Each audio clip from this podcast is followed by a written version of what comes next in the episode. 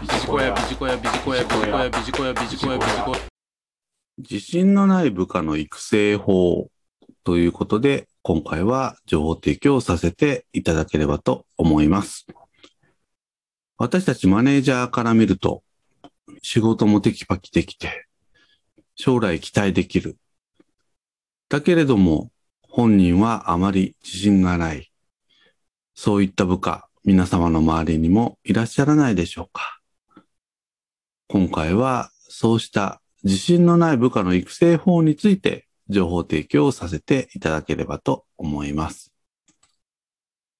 さて、こういった部下の方、自信のない部下の方というのがなぜ仕事に自信がないのかというところから話を進めてまいりたいと思います。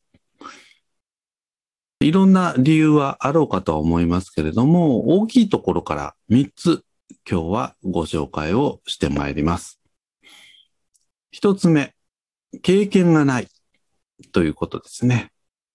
仕事に対して経験が少ないので、なかなか自信が持てない。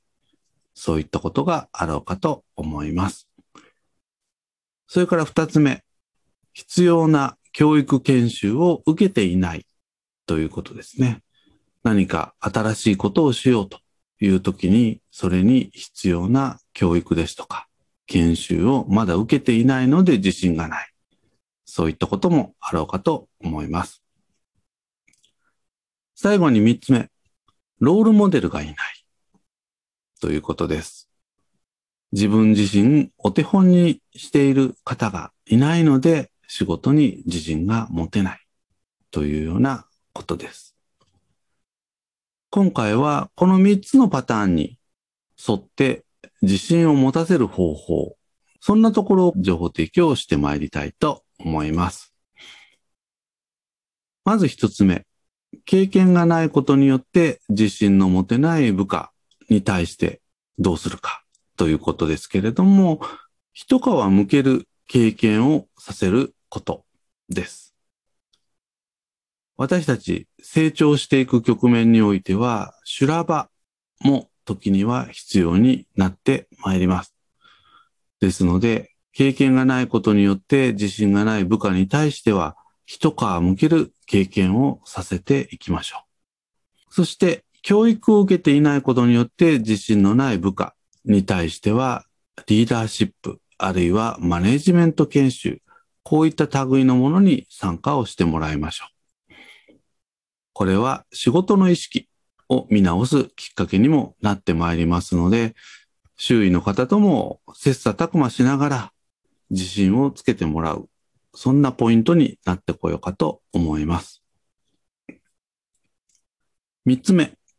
ロールモデルがいないことによって自信がない部下に対してですけれども、これはロールモデル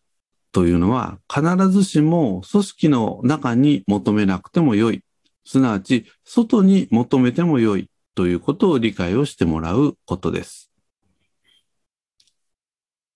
歴史上の人物でも構いません。ロールモデルについての考え方、見方、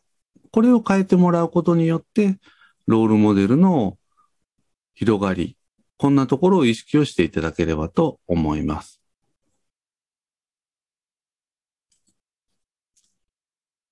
まとめになりますけれども、部下の視座、これを上げることもマネージャーにとって重要な期待役割の一つです。自信のない部下に対しても背中を押して、どんどん仕事を任せ、組織力を強化していきましょう。以上、自信のない部下の育成法ということで情報提供させていただきました。